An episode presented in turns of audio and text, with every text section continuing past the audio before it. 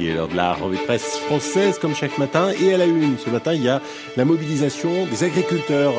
Il y a un changement historique dans la grande distribution, ma chère Julie, ça va vous intéresser. Et Et d'alimentation, on en parle aussi ce matin dans le Figaro. Mais là, pas de lapin, non, euh, c'est de poulet dont il est question. Today's story, Neil, is about a food that a lot of people around the world eat for breakfast.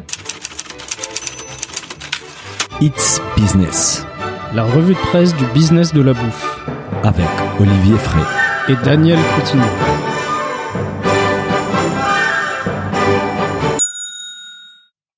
Bonjour à toutes et à tous, bienvenue dans ce nouvel épisode de It's Business, la revue de presse du business de la bouffe. Je suis comme d'habitude avec Olivier Frey qui était la semaine dernière à Dubaï sous le soleil. Oui, c'est vrai. Salut Ça Daniel, va bonjour tout le monde. Ouais bah Ça va, ça va. tu nous as manqué hein. Ouais, ouais, bah, Sur écoute, Insta, il y a plein de gens qui nous envoient des messages, C'est vrai. Olivier est Ouais, pas là, il y a pas de Ouais, je pensais à vous, hein. moi je, mange, je mangeais des bonnes Ouais, choses à vu, j'ai Dubaï. vu avec un esprit. Olivier, aujourd'hui, on va parler de l'alliance entre 2MX et Invivo Retail, des récentes contaminations à la salmonelle dans l'agroalimentaire et des restaurants qui ouvrent dans les métaverses. On parle également de la filière du pruneau qui est en danger suite à la vague des froids de la semaine dernière. Et on finit avec les Financial Times qui nous apprend comment vendre des vents du nouveau monde aux Français. Bon courage. Oui, oui, c'est vrai. On commence tout de suite avec les SPAC 2MX qui enfin annoncent la suite de leur projet. C'était sur LSA. Invivo Retail s'allie à 2MX Organique pour dynamiser les différentes enseignes. Ou aussi sur les Figaro, Invivo Retail s'allie à 2MX pour entrer en bourse. Alors Olivier, enfin, abemos un deal. Raconte-nous tout sur cette opération des tailles entre Invivo et 2MX. Ouais, c'est vrai qu'on on a suivi l'histoire depuis 18 le début, mois. hein, nous. C'est comme hein. les nouveaux papes. Il y y a eu beaucoup de, de suppositions sur euh, qu'est-ce qu'allait faire euh, de, de MX, euh, de, de- des 300 millions qu'ils ont Il y avait levés. une énorme supposition. Il y avait Grand une frais, énorme grand frais, grand frais. grand frais, grand frais, euh, grand frais a priori était quand même trop cher, euh, donc euh, en fait euh, de, deux AMX, on, on rappelle, hein, c'est un SPAC, donc Mhm. un SPAC c'est un, un véhicule hein, financier qui est coté en bourse et qui permet de lever des fonds en fait. Oui. hein. Et donc ça a été créé par Moise Zouari, Xavier Niel et Mathieu Pigas. Et en fait ils viennent d'annoncer euh, leur association avec le groupe coopératif Invivo afin, je cite, de constituer un leader européen de la distribution durable, alternative et responsable. Tout à fait. Et, et aussi pour rappeler les montants qui a été levé, parce qu'ils ont donc ouvert le capital en bourse de, du SPAC et ils ont levé 300 millions d'euros en décembre 2020. 300 millions d'euros. Alors SPAC, c'est euh, c'est un, un, un moteur financier, on va dire euh, un peu à l'américaine. Ça veut dire euh, C'est une coquille vide ouais, qui va être utilisée pour acheter une société et qui sera auto- automatiquement cotée en bourse parce que la coquille vide, elle est déjà cotée en bourse. voilà, c'est ça. Et, et en fait, euh, alors a priori, ils toucheront pas ces 300 millions dans le deal, hein, mais euh, de, de ce que j'ai lu. Mais en tout cas, l'opération en question, elle a pour but de développer les enseignes euh, d'Invivo Retail, hein, qui est la branche retail d'Invivo, Mhm. et qui représente à l'heure actuelle 1600 magasins. Alors c'est sous euh, c'est des magasins de type gamme vert, Jardiland, Delbar, jardinerie du terroir. Il y a aussi de la distribution alimentaire avec des frais d'ici ou l'enseigne Bio Co Mhm. et des animaleries euh, qui s'appellent Noah, je crois. Ouais. Et en fait, euh, Invivo en détient 220 en propre. Le reste c'est des franchisés. Hein. D'accord. Et ça réalise un chiffre d'affaires global de 3 milliards de- d'euros. Pardon, je, je parlais en dollars là. Mhm. 3 milliards d'euros. Donc voilà, voilà grosso modo, euh, l'alliance va devoir développer cet ensemble-là. Donc il y a, y a de l'argent quand même frais qui va rentrer et la filiale d'Invivo va entrer en bourse. euh, Oui, c'est une espèce de fusion entre cette filiale et la et la et la et les SPAC en fait cette coquille vide et apparemment une fois donc l'opération finalisée, euh, 2MX intégrera les activités d'Invivo Retail et Invivo, euh, mais Invivo Retail pardon et Invivo sera actionnaire majoritaire dans cette structure là. Voilà. Et donc 2MX bah où les actionnaires aujourd'hui euh, Niel, Pigas, Zoari vont être minoritaires dans les structures. Euh, je sais pas si c'est ça ce qu'ils avaient prévu au départ, parce que des investisseurs, des, des entrepreneurs de cette taille-là, être minoritaire, c'est jamais quelque chose qui, qui les intéresse énormément. Mais je pense que pour avoir accès à un deal de cette taille, ils ont accepté d'être minoritaire, mais quand même pouvoir porter, euh, voilà, une enseigne qui, bon, plusieurs enseignes qui font quand même un chiffre d'affaires important. Oui, je pense aussi que Invivo souhaitait rester majoritaire en tout cas. Aussi. Donc, euh, c'est des conditions Et- qu'ils ont et- imposées. et- et je- de, de ce que disaient euh, les, les trois acteurs, euh, ils ont été approchés par pas mal de monde, a priori euh, aussi, hein, quand euh, les gens ont eu vent de, de cet argent frais. Et, et en fait, il faut noter que, que cette alliance, elle, elle va reposer sur quatre piliers. D'accord. Donc ces quatre piliers, c'est la consolidation de la place de leader d'Invivo sur le marché du jardinage. Hein, Il y a Euh, un secteur en croissance. Hein. Les Français c'est- continuent de, de ça quitter les marche grandes très, très bien, le villes. jardinage. Et qui, les Français qui souhaitent se rapprocher du contact avec la terre, même que parfois ça s'est limite à faire pousser du basilic sur les balcons. Mais Ouais, j'avoue, j'ai fait aussi ça. hein. mais, mais en tout cas, euh, InVivo, c'est un gros acteur. Hein. Ils ont racheté Jardiland il y a pas longtemps. Oui, oui. euh, Donc, euh, c'est- et c'est un segment pour, il pour pèse assez quoi. lourd. Ouais. Euh, deuxième pilier, c'est l'accélération du développement sur le marché de l'animalerie, dans- avec un élargissement de l'offre produit et des formats. Qui a un marché en croissance aussi. Pareil, il y a, Ouais. y a, y a beaucoup de, de marge et de valeur ajoutée Oui, euh, dans, clair. dans, dans ce secteur-là. on- on paye plus cher la nourriture de nos chats que de, Bah oui, de nos enfants. Bah, pas mon cas parce que j'ai pas c'est clair. Euh, troisième pilier, c'est la transformation digitale de l'offre e-commerce. Oui, c'est très important aujourd'hui et je pense que là, c'est pas forcément peut-être la force du groupe Invivo. Par contre, à son tour, 2MX peut compter sur les compétences tech d'Eniel et l'expérience e-commerce, notamment avec Picard de, de Zoiry. Oui, oui. Bah après, il y a des gros enjeux hein, sur le e-commerce alimentaire. sûr, hein, bien on sûr. sait tous. Hein, euh, c'est c'est quelque chose qui a explosé avec le confinement. Donc il y a, il y a des choses forcément à faire là-dessus. Mais derrière, c'est pas que une vitrine, euh, c'est pas que avoir un site internet, c'est aussi de la logistique. Il y a, beaucoup beaucoup de choses euh, quand on se lance dans le e-commerce. Et ensuite, c'est le développement des activités alimentaires via le lancement d'un nouveau concept de magasin qui seront adossés aux jardineries. Hein. Donc euh, tu auras ton Jardiland et à côté un, autre magasin qui s'appellera le Grand Marché Frais d'ici. Petite série sur les gâteaux, parce qu'on a longtemps, longtemps évoqué l'intérêt de 2MX pour les magasins grands frais. Et donc c'est pas anodin qui développe des activités alimentaires au sein de cette nouvelle structure euh, qui va s'appeler le- les grands marchés frais d'ici. c'est quand même une, une jolie coïncidence. Voilà, voilà.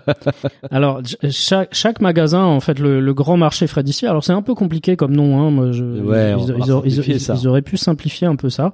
Hein, euh, Grand- si Grand Thierry Blandinière nous entend, et il pourrait simplifier le nom. Hein, Grand Marché d'ici, ça fait un peu euh, un peu compliqué.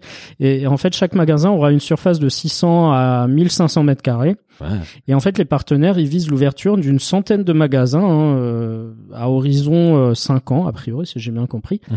Et 2MX Organique veut que l'alimentaire pèse d'ici 5 ans aussi lourd que la jardinerie euh, chez InVivo Retail. hein. On rappelle qu'aujourd'hui, l'alimentaire, c'est à peu près 10% des ventes d'InVivo Retail, donc c'est assez peu. ouais. Et ils veulent le passer à 50%. Oui, parce que leur vision, c'est vraiment le développement du, du segment euh, alimentaire et c'est Alimentation durable, euh, c'est- c'était Oui. ça, hein, je crois, au Ouais, départ. c'est leur thèse d'investissement et c'est la compétence qui apporte notamment euh.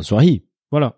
Ouais, c'est exactement ça. Et InVivo, lui, il apporte tout son réseau de, de coopératives adhérentes. Euh, Il y a plus de 280 coopératives adhérentes à InVivo. Donc, euh, derrière ces coopératives-là, il y a près de 300 000 agriculteurs. euh, Sur le papier, ça paraît très complémentaire comme, comme voilà, on- association. et, et, et ça reste franco-français, encore une fois. Donc, Oui, oui, oui. moi, je trouve ça très bien. Mais on va souligner quand même que ça reste très similaire à Grand Frère. Hein. Oui, mais mais Mais c'est très ambitieux, mais ça hein. fait de la concurrence. c'est Bien sûr, bien sûr. Et c'est un modèle qui marche, donc c'est normal C'est un modèle que d'autres acteurs souhaitent un peu copier, si je peux me permettre, un modèle qui fonctionne. et effectivement, InVivo avait des, de grandes ambitions pour Fred ici, euh, euh, qui, qui ont peut-être été freinées par euh, le Covid et, et tout ce qui vient après. Donc, ça permet aussi de relancer cette machine-là. Mhm. Moi, je trouve ça très bien finalement que que des coopératives se lancent aussi dans, dans la distribution alimentaire. Ça fait un peu de concurrence aux, aux hypermarchés, aux chaînes de grande distribution. Et puis, Bien sûr. la concurrence, c'est toujours bien. Et l'article finit par souligner que qu'en fait, au-delà des 300 millions d'euros levés en equity par euh, 2MX, euh, grâce à des leviers bancaires, ils ont capacité d'emprunter jusqu'à 1,5 milliard d'euros. Donc ça veut dire que Il y a de quoi faire quelques voilà, achats. des poches assez profondes pour pouvoir investir et développer ces enseignes-là, quoi. Oui, c'est très bien. Écoute Olivier, on va passer maintenant à un sujet qui a fait couler beaucoup d'encre hein, ces derniers jours. C'était sur les échos. E. coli, salmonelle, listeria, la série noire de l'agroalimentaire. Mais aussi sur le Figaro, le risque zéro n'existe pas. Éviter la défaillance sanitaire, un défi pour les industriels de l'agroalimentaire. Et alors Olivier, qu'est-ce qu'il arrive là? Cela fait quand même beaucoup de cas dans très peu de temps. Oui, et c'est c'est ça qui qui fait que les médias en parlent beaucoup, c'est que Ah oui. et, et les cas, il y a, il y a y a même notre ministre Plusieurs qui a pris la parole. ministre plusieurs entreprises en jeu. Alors en fait, euh, si on va on va résumer hein, les, les annonces euh, euh, concernant les déjà, problèmes sanitaires. un peu le- elles se sont enchaînées. Hein. On a d'abord eu la fermeture d'une usine Buitoni, hein, qui est, je, je rappelle, une filiale du groupe Nestlé. Ah. Hein. On, le dit assez peu, mais derrière Buitoni, c'est Nestlé. Mhm, faut le dire. Euh, qui a été fermée dans le Nord suite à l'intoxication de dizaines d'enfants. quand même. Il y a le retrait de tonnes de Kinder des rayons. Ah oui. Il y a certains, il y a certains hommes découverte de politiques qui étaient vraiment salmonelle euh, mécontents en avec ça. Belgique et, et même encore, enfin, en- en- juste avant Pâques, ça la fout mal, hein, comme on dit. C'est clair. Et il y a aussi, alors ça, c'est peut-être un, un peu moins médiatisé, euh, des listeria, pardon, qui ont été trouvés dans un fromage au lait cru produit par Grain d'Orge, qui est une filiale du groupe Lactalis. Alors, une bactérie dans un fromage au lait cru, je comprends davantage que une bactérie dans un Kinder Bueno, quoi. C'est c'est alors. Faut m'expliquer. Dans, dans- dans les faits, en fait, euh, ce qu'il faut voir, c'est que c'est c'est des produits et des bactéries qui sont différentes. Hein. Alors, Et c'est ce qui les, les articles expliquent bien ça. Les salmonelles, en fait, euh, alors c'est c'est pas très glamour, hein, ça, ça Non, provoque bon. des diarrhées et des maux de tête, mais rarement des décès. ok, Donc bonne euh, nouvelle. salmonelle, c'est ce qui a été trouvé dans des Kinder. hein. D'accord. Les l'Escherichia coli peut par contre avoir des séquelles graves. Ok. Hein, ça, c'est ce qu'on on- a retrouvé dans les pizzas. c'est des- Buitoni. c'est les pizzas Buitoni. euh, Ok. Il y a quand même eu euh, deux ou trois décès d'enfants, je crois. Hein, euh, Mhm. Donc euh, c'est sûr que quand tu fais une pizza surgelée, euh, t'espères pas euh, ce genre de, de Ouais, situation. en plus, hein, que moi, mais- moi, je suis pas, je suis pas, voilà, scientifique, mais, mais elle est, elle est congelée et, en- et puis elle passe au four à 240 degrés. Est-ce que ça tue pas les bactéries? Alors, Moi, je suis surpris. alors, mais moi, moi, surpris. moi, moi, j'étais un peu surpris aussi, donc euh, j'ai j'ai un peu, j'ai un peu regardé pourquoi. euh, de ce que j'ai compris, euh, enfin en tout cas de, des explications qui sont données, c'est que euh, c'est des gens qui, en fait, la bactérie était sur la pizza. Mhm. Les gens ont manipulé la pizza en la mettant au four, Ah, ne se sont pas lavé les mains. ah, c'est ça. Et en fait, la bactérie s'est réveillée sur les mains des gens. Ah, et donc les fours quand, vraiment quand tuer ont- les bactéries. Quand ils ont resservi la pizza, ils. C'est là où ils ont un paquet. C'est l'explication. Bah écoute, maintenant qu'on devient expert de, de ces trucs-là grâce au Covid, ça se comprend mieux. voilà. Non, mais c'est l'explication que j'ai trouvée Ouais, parce mais que ça a du sens. Pour moi, Euh, plus des sens que de. Si une fois que tu passes au four de 140 degrés, bah, quelle bactérie va survivre à ça? Ouais, à moins que les gens aient sous-cuit leur pizza, je ne sais pas, mais, Ah ouais. euh, mais en tout cas, c'est c'est effectivement c'est une des explications que j'ai trouvées moi et qui me semble euh, Ouais. assez cohérente. Et, et sur la listerio, cette fois-ci, hein, on dénombre à peu près une cent- quelques centaines de cas par an en France. Mais par contre, une fois que la listerio se déclare, elle peut être assez meurtrière. Donc, Donc, faut faire euh, gaffe, quoi. La, les salmonelles, c'est peut-être la moins dangereuse entre guillemets des, des, des bactéries. Bon, heureusement, parce que Kinder, c'est peut-être les produits les plus euh, distribués. Je sais pas, parce que Buitoni, c'est quand même un leader de du rayon pizza, non? C'est un, un, un oui, acteur oui, qui pèse, c'est un quoi. bon leader du rayon pizza. Maintenant, euh, euh, bah, comme dit, hein, on n'est jamais à l'abri. Euh, Oui. risque zéro, il n'existe pas. Hein. C'est clair, mais l'article est dit justement, bah, d'a- d'abord, il faut qu'on prenne hein, au sérieux ces épisodes-là, parce qu'il y a des vrais risques, comme tu dis, meurtrières, donc c'est c'est pas anodin, c'est pas c'est pas léger comme sujet, euh, et, et les risques pour les consommateurs, il est pas anodin. En revanche, l'article précise, et, et je pense que ça c'est d'un point de vue peut-être business, qu'au-delà des conséquences réelles de, de ces problèmes sanitaires, surtout pour les consommateurs, les traitements médiatiques de ces affaires ont un effet, a un effet considérable sur l'opinion publique et par conséquent sur l'image de ces acteurs de l'agroalimentaire. Et J'imagine. bah, forcément, forcément. De toute façon, Ouais. on, se, on se rappelle tous de la viande de cheval euh, Ah de bah oui. Fondus, euh, Oui. euh, Et là, Kinder, là, Kinder salmonelle. la, Kinder viennent de me donner un salmonelle, argument en plus euh, pour ne pas donner du Kinder à mes enfants. et, et, et Buitoni, euh, Buitoni euh, va, va avoir une image écornée pendant quelque temps, je Ah pense. oui, c'est clair. Et, et en fait, ce qu'il faut voir, c'est que le, le, le coût, effectivement, pour ces entreprises, il est énorme en termes d'image, mais, mais aussi les rappels de produits, c'est, ça peut vite atteindre des sommes assez considérables. Hein, finalement, Aussi, là, ils aussi. sont obligés de rappeler tout, donc ils sont obligés de tout rembourser.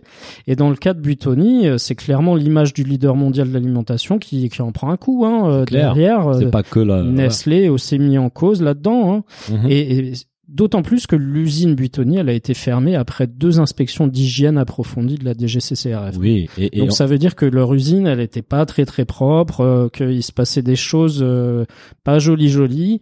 Euh, Et en plus, euh, étant donné que c'est une filiale de, de Nestlé, disons qu'au cours de ces dernières années, c'est pas la première fois que l'image des Nes- Nestlé prend un coup assez important. C'est pas la première fois maintenant. euh, euh, moi, je jette pas la pierre aux gens qui font Non. manger des pizzas surgelées à leurs enfants. euh, Non, j'ai J'ai j'ai lu beaucoup de choses sur les réseaux sociaux où les gens disaient bah vous pouvez pas faire la pizza à maison.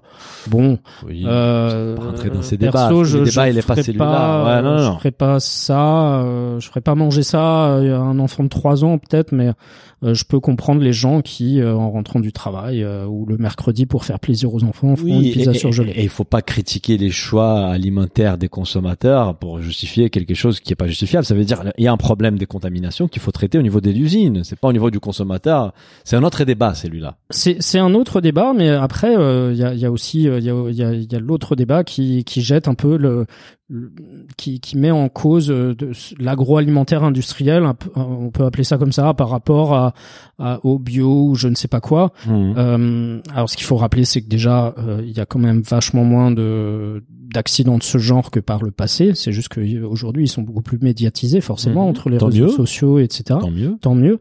Euh, mais, mais ce qu'il faut voir aussi, c'est que le, le dernier accident sanitaire de ce type-là, euh, c'était avec des produits bio euh, dans des graines germées. Je sais pas si vous vous rappelez, c'était il y a, il y a quelques quelques années en Mhm. Allemagne notamment, il y a eu une trentaine de morts à cause de produits bio. Donc Bah oui, non. faut pas faut pas jeter la pierre euh, tout de suite. euh, et en fait, c'est Jean- Jean-Philippe Capitin, qui est ingénieur conseil en maîtrise des risques sanitaires et amélioration des performances et qualités en agroalimentaire, qui explique l'ensemble des usines d'agroalimentaire doivent respecter des prérequis en termes d'hygiène, auxquels s'ajoute un guide des bonnes pratiques de fabrication et d'hygiène spécifiques à chaque profession. Mhm. Donc en fait, elles sont soumises à un protocole qui est quand même assez strict. Hein, euh, toutes ces grosses usines, hein, en tout cas.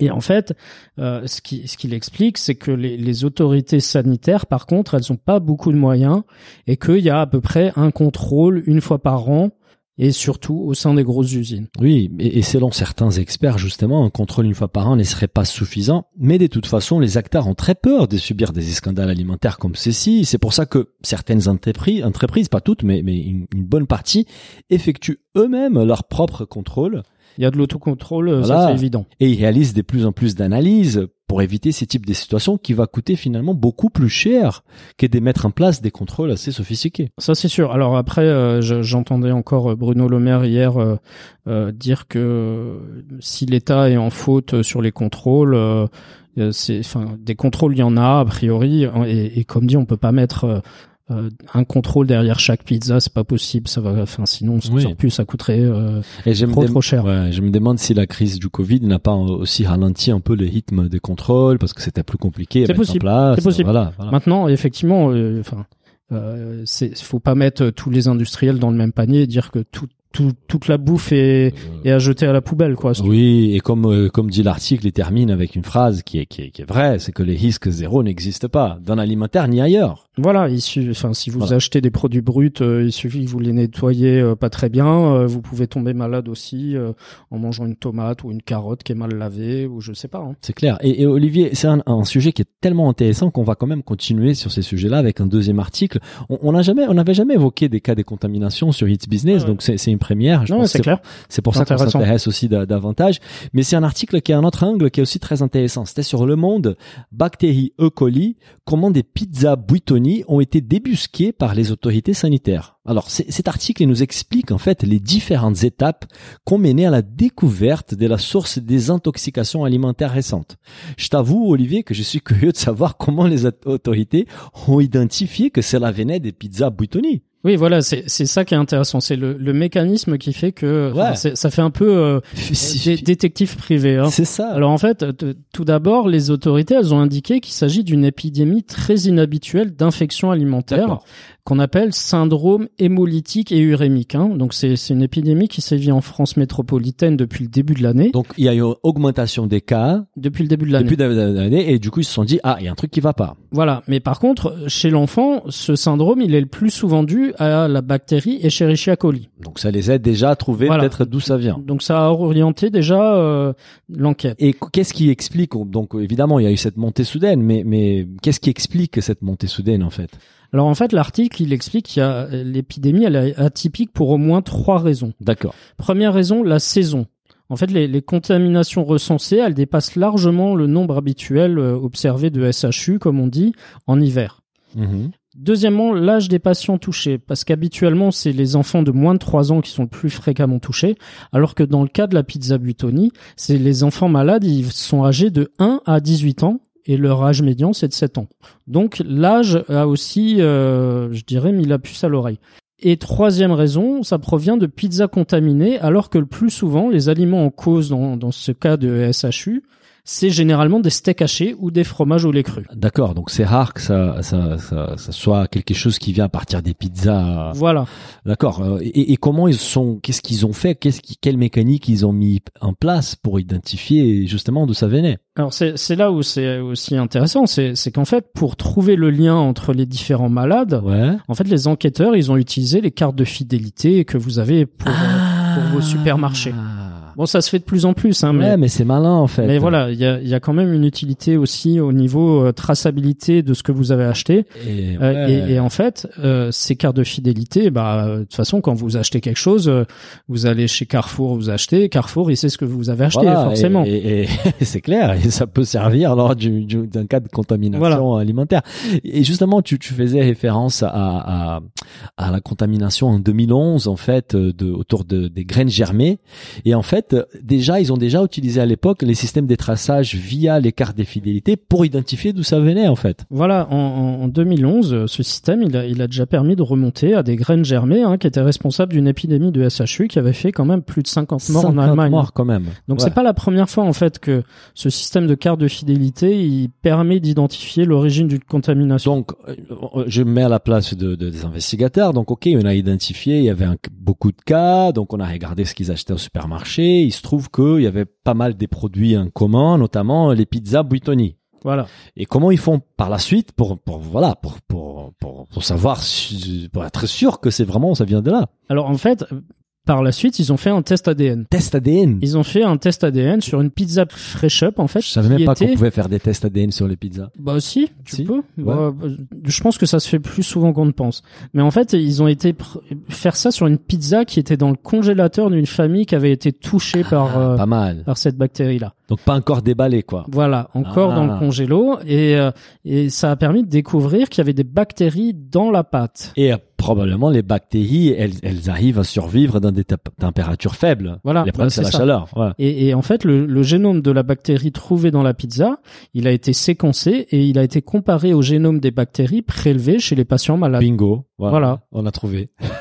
c'est quand même une vraie enquête qui a été menée pour trouver l'origine de ces contaminations. Maintenant, on sait d'où vient la bactérie, mais on ne sait pas encore comment elle s'est retrouvée dans les pizzas. non, pour l'instant, c'est toujours en cours. Voilà. Et, et selon euh, Nestlé France, à ces jours, la provenance de la bactérie présente dans la pizza Fresh Up, je suppose que c'est la sous-marque de Voilà. Buitoni, reste indéterminée. Donc on reste un peu sur notre fin, littéralement. Alors peut-être que ça vient de la farine. euh, tu sais, la, la farine peut être contaminée aussi euh, parce que Les il- fromages, non de- Bah, en fait, la farine, il, il suffit qu'il y ait eu des déjections animales dans, dans un champ de blé. Euh, si tu as le blé qui était au sol qui a été récolté, ça peut contaminer ta farine aussi derrière. Donc tu vois, c'est toute la chaîne. Oui. Tu vois, tu as, des animaux sauvages hein, dans les champs. c'est la vie, mais, mais c'est des choses qu'on a tendance à oublier quand on achète un petit joli packaging surgelé euh, dans un rayon, rayon de supermarché. Ouais. On oublie que derrière ça, il y a quand même euh, toute une chaîne euh, qui... Mais, mais après, effectivement, ça fait des, des ravages. euh, moi, j'ai j'ai vu des, des gens témoigner sur euh, sur leur enfant euh, qui, qui a été contaminé euh, par Ah, cette c'est pas pizza. drôle, hein C'est pas rigolo. Ah, c'est pas rigolo. Déjà, pas une rigolo. gastro, c'est pas rigolo. Tu imagines un truc plus sérieux comme ça, quoi. Euh, écoute, on va changer des sujets, euh, finalement, et enfin, euh, pour parler d'un truc beaucoup plus léger, même, voire même très léger, c'est la restauration dans les métaverses, Olivier. C'était sur The Wall Street Journal. Restaurants Virtual Stores Test Consumers Appetite for Metaverse Marketing. Des restaurants virtuels testent l'appétit des consommateurs pour les marketing du métaverse. Alors, Olivier, des restaurants dans les métaverses. Je sais plus, je suis plus que réticent. Comment ça se passe, cette histoire? Oui, bon, j'a- j'avoue que, enfin, il y a, il y a beaucoup de, il y a beaucoup de marketing derrière tout ça, hein, parce que ah oui. acheter, acheter un truc dans le métaverse pour pas le manger au final, moi, c'est Euh, un peu con, hein, Ouais, l'ai assez dire. d'accord, bah, c'est toi qui l'as dit. mais, mais en tout cas, c'est, c'est des, aux États-Unis, les chaînes de fast-food Wendy's et, et Chipotle euh, qui, qui ont testé euh, des, quelque part des nouvelles expériences dans ces mondes virtuels que, que sont le métaverse. Hein. Et Wendy's a ouvert un restaurant virtuel dans le jeu Horizon Worlds, qui est le jeu de réalité virtuelle de Meta, hein, qui Mhm, est la maison mhm. mère de Facebook. Et en fait, les visiteurs, ils peuvent pas y acheter de la nourriture, euh, que ce soit virtuel ou autre, mais, mais par contre, ils peuvent jouer à un jeu sur le thème du basketball qui est situé près du restaurant. Waouh Quelle expérience pleine d'essence et des profondeurs, hein T'as vu ça? Donc tu as tu as ton casque et puis tu peux Et tu peux joues au basket à côté d'un resto virtuel. Mais c'est ça, ça tout, c'est magnifique. Alors en fait, Wendy's, Wendy's indique euh, qu'elle qu'elle va suivre euh, certaines mesures d'engagement avec la communauté, hein, telles que le nombre de personnes qui visitent le restaurant virtuel ou Ah. qui en parlent sur les réseaux sociaux, mais aussi le nombre de personnes qui interagissent avec son appli ensuite pour commander de la nourriture. Ah, Voilà, il part du principe que tu joues. Euh, bah, enfin après c'est ce qui se fait au cinéma aussi. Hein, on va pas, enfin des, des, des des product placement euh, dans Oui. les James Bond et tous ces Oui, films-là, oui, on en a déjà vu. Oui, c'est- une OP des communications digitales. Voilà. C'est ça, il n'y a pas trop d'intérêt, quoi. on, vois. on, on- on reviendra peut-être aussi sur Carrefour qui, qui a ouvert un, un supermarché, je, je sais plus sur quelle plateforme. Euh, mais- il faut, faut quand même garder un lien avec quelque chose de, de, tu vois, de concret. Il faut que ça soit utile, quoi. Si c'est juste gadget, euh, à un moment donné, euh, ça perd son sens. Bah au moins il y a, il y a pas de contamination et Cherichia coli. Ça, c'est sûr. Mais, mais, euh, de, de- de son côté, il y a Chipotle qui vient de lancer un nouveau restaurant virtuel dans Roblox, Waouh. donc qui imite l'emplacement original de l'entreprise à Denver. hein. Mais est-ce qu'on peut manger dans un restaurant? Non, en fait, on peut pas manger dans le restaurant non plus, hein, c'est dommage. Mais par contre, les membres du programme de fidélité de Chipotle, ils peuvent échanger leurs points de récompense contre des cartes cadeaux Roblox sur l'application ou sur le site web de Chipotle. Et Chipotle proposera un burrito qu'on pourra commander dans l'application et qui comprendra des ingrédients choisis par les utilisateurs de Roblox et d'autres personnes euh, qui auront choisi ça sur un, un sondage Twitter. Là, ça commence à avoir un peu plus d'essence. Tu vois, apparemment, jusqu'à 100 000 joueurs qui ré- réussiront à rouler un burrito virtuel dans, dans les jeux gagneront des burrito bucks. Donc, c'est une monnaie virtuelle, je suppose, mais qui est valable dans des vrais restaurants chipotlés du monde réel. Voilà. Là, je vois un intérêt. Au moins, tu crées une expérience digitale et tu fais un drive to store. Tu envoies ces consommateurs au magasin pour dépenser cet argent et consommer un vrai burrito. Oui. Là, ça me parle plus. Mais après, euh, tu sais, euh, enfin, M- McDo faisait fait ça quand il fait ses trucs euh, Monopoly euh, sur. Oui, oui, oui, oui. Enfin, tu vois, après tu Oui, reviens. mais ce sont tu, des tu campagnes- un burger, tu reviens. Oui, et tu prends un burger, mais tu prends au passage un sundae, un soda, et Voilà. c'est c'est du drive to store. Et ça, c'est je- je- pour moi une expérience virtuelle qui garde un lien avec les mondes réels, qui envoie les consommateurs sur les points de vente. Je trouve cela très pertinent, beaucoup plus pertinent qu'une simple expérience sans intérêt dans un monde virtuel. Non, mais on est d'accord. Mais après, encore une fois, enfin. Euh, ça, ça reste euh, des. Enfin, ils, ils testent un peu. C'est euh, C'est, enfin, le, le métaverse, c'est encore euh, au Oui. balbutiement. Hein, donc, euh, Ils testent des stratégies, et, et moi, pour avoir on- déjà... on avait ça, par exemple, je pense il y a quelques années avec Second Life. Euh, euh, je sais pas si tu te rappelles Second Life, mais mais il y avait déjà ce genre d'expérience là dans Oui. Second Life. Mais comme tous tous ces effets de mode, et, et moi j'ai déjà été marketeur, euh, de, de- pour, pour- j'ai été responsable des marques. En fait, dès que tu vois une nouvelle tendance, toi en tant que marketeur, en, en tant que professionnel, tu as envie d'essayer, tu as envie de. Bien sûr. Et parfois, dans cette envie de tester des choses, tu fais des choses qui n'ont pas vraiment d'intérêt, mais ça te permet de, de toucher euh, la nouvelle tendance, de voir comment De- ça de- se passe. De montrer que t'es là. euh, montrer que tu es là, voilà, voir un peu euh, des plus proches comment ça se passe. Donc je comprends les marketeurs qui s'y lancent. Après, je pense que ça demande un petit peu des réflexions euh, en amont pour faire des choses qui ont du sens, tu vois, qui ont vrai Après, c'est peut-être pas des gros investissements non plus pour le moment. Bah, j'ai regardé les, les, les montants qui ont été dépensés par les marques des luxe pour s'acheter un terrain sur les mondes virtuels à la mode là, et je t'ai dit que c'est des gros montants quoi, quand même, tu Ouais. vois. Mais mais il y a de euh, la spéculation. Peut-être qu'ils revendront l'emplacement, tu vois. ils- Oui, c'est ça. Mais bon, spéculation, c'est c'est comme dit son nom, c'est dès les spéculations, donc on sait pas comment ça va se terminer. Bon, on va parler de quelque chose beaucoup plus concret et beaucoup plus réel, et malheureusement avec euh, une filière qui souffre avec le froid. C'était sur le Figaro, la filière du pruneau d'agent craint une vague des faillites. Alors Olivier, toi tu étais beau gosse sous les soleils à Dubaï, mais nous avons subi en France une vague des froids très importante en début avril. Tu l'as raté. Ah, Et c'est Camille- dommage. Ouais. Mais pour la filière du pruneau, c'est dommage parce que ça a vraiment mis en danger la filière. Oui, en fait, euh, la- l'article nous explique que la France est le troisième producteur mondial de pruneaux. Alors moi, je, je savais pas qu'on en faisait ailleurs du pruneau. Mm, En tout cas, c'est le troisième producteur euh, mondial de pruneaux derrière le Chili et les États-Unis. Mais en fait, avec des températures qui sont descendues quand même jusqu'à moins 7 degrés. Hein. C'est vrai que ça caillait. hein. dans les sud-ouest. dans le sud-ouest. Hein.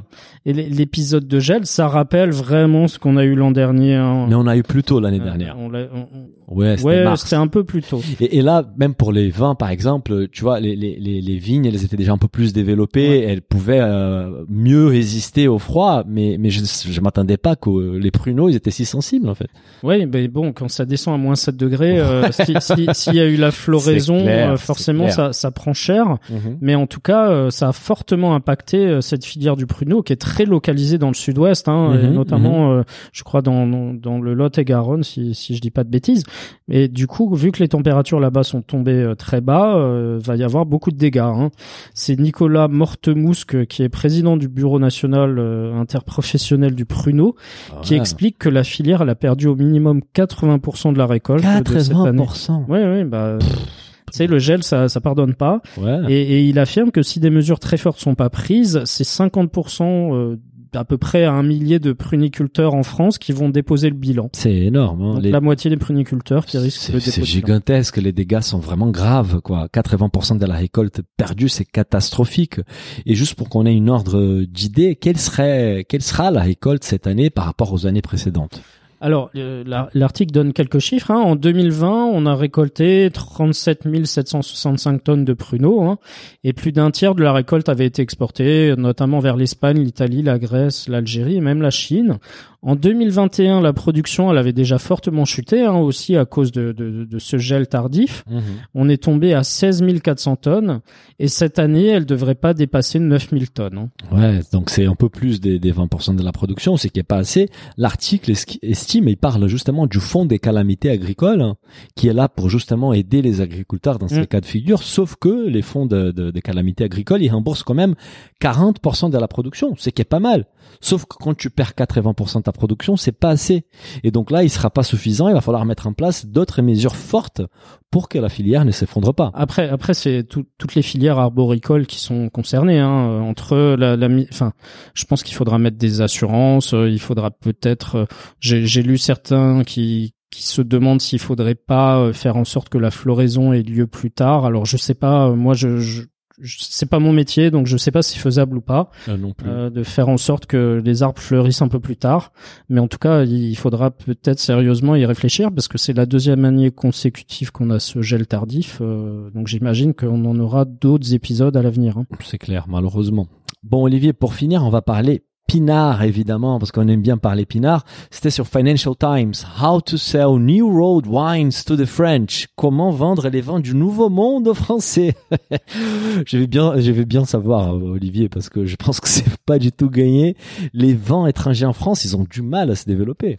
Oui, alors c'est un article de Financial Times, hein, donc c'est nos amis british euh, qui aiment bien se, se moquer un peu de nous par moment. Hein. Mais c'est pas mais- que la France, c'est l'Italie, l'Espagne, le Voilà. Portugal. Mais, mais en fait, l'article, il part d'un postulat qui est que euh, dans, dans les trois grands pays producteurs de vin au monde, que sont la France, l'Italie et l'Espagne, Mhm. si c'est facile de commander du vin directement auprès des, des établissements vinicoles du pays, à des prix plutôt attractifs, en fait, le ouais. choix, il est pratiquement limité aux producteurs nationaux, hein, dans, dans beaucoup d'endroits, que ce soit les supermarchés ou, ou chez les cavistes. Mais je veux pas être trop nationaliste, mais ça va. En France, on a quand même 30 33 000 vignerons, donc on, a du choix. On, a du, on a du choix. Mais, mais par contre, c'est difficile de profiter de la, de la gamme élargie euh, de, de vins qui est disponible au niveau mondial. Hein. Euh, Et, et c'est vrai qu'on fait des très bons vins ailleurs qu'en France, en Italie en mais, Espagne. mais il y a différentes raisons pour cela. Bah, déjà, l'impact du transport, tu vois, pour faire voyager ces bouteilles, elles sont lourdes, ces bouteilles-là. Euh, il y a un impact dans les prix, mais aussi un impact pour la planète.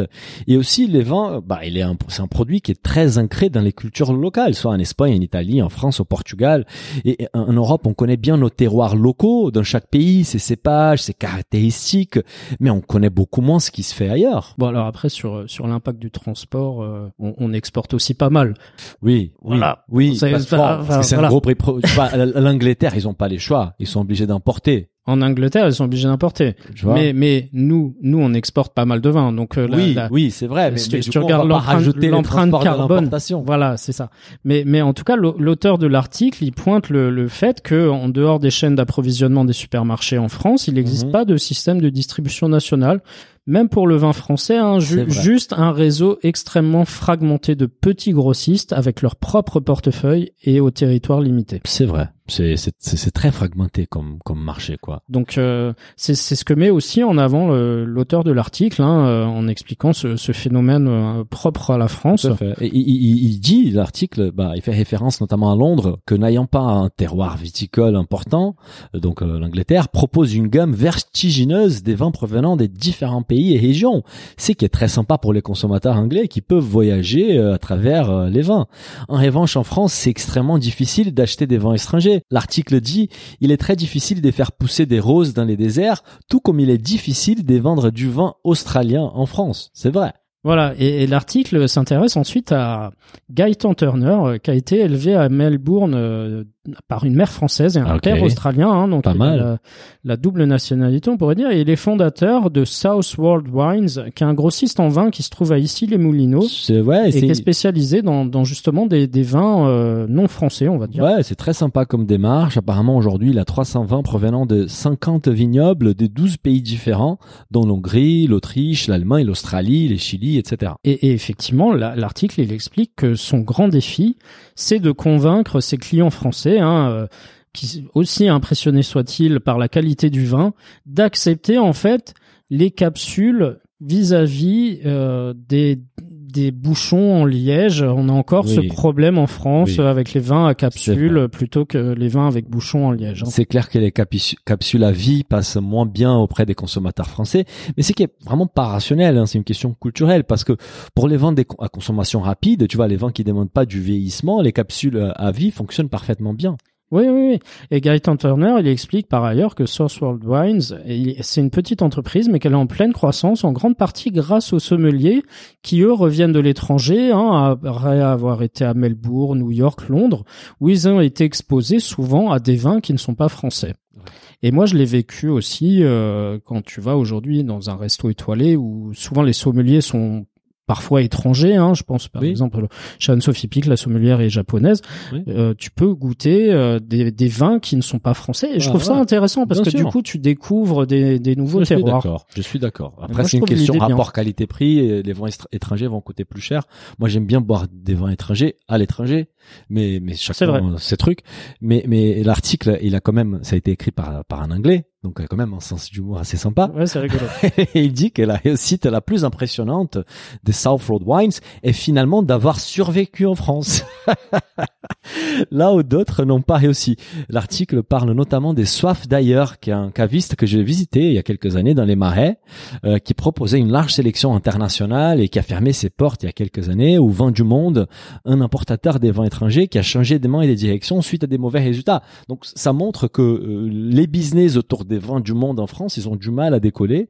Euh, mais malgré malgré les difficultés, euh, les patrons des South Road Wines restent optimistes et, et surtout car selon lui la popularité des cours dispensés par le Wines and Spirits Education Trust qu'on qu'on connaît plutôt comme WSET est un vrai facteur qui contribue à l'ouverture des yeux et des palais des Français aux vins aux vins étrangers. Euh, il dit qu'au cours de la dernière année, plus de 11 000 personnes ont passé un diplôme WSET en France, soit les doubles de l'année précédente. Moi, j'ai les fait, j'ai fait les WSET 2 et 3, et c'est vrai que, bon, déjà, mon, mon, mon professeur, mon maître, il était un, sommelier australien, donc déjà, il y avait une ouverture sur, sur les différents terroirs, et c'est vrai qu'on te propose d'égoûter les, les vins du monde entier, même des comparer des cépages Ouais, entre deux euh, régions viticoles différentes, et c'est vrai que d'un point de vue éducation, apprentissage autour du vin, c'est très sympathique, quoi. Mais moi, moi, je, je trouve que c'est intéressant de s'ouvrir justement aux, Oui. aux vins étrangers, et de pas rester que euh, sur les Bordeaux ou, Oui. ou les Bourgognes. Hein. Mais, mais, mais, On mais peut même avoir en des très bons France, vins. hein. même en France, tu peux aller chercher. Euh, bah, j'ai pas même pas parlé de la Loire parce que c'est déjà un énorme terroir.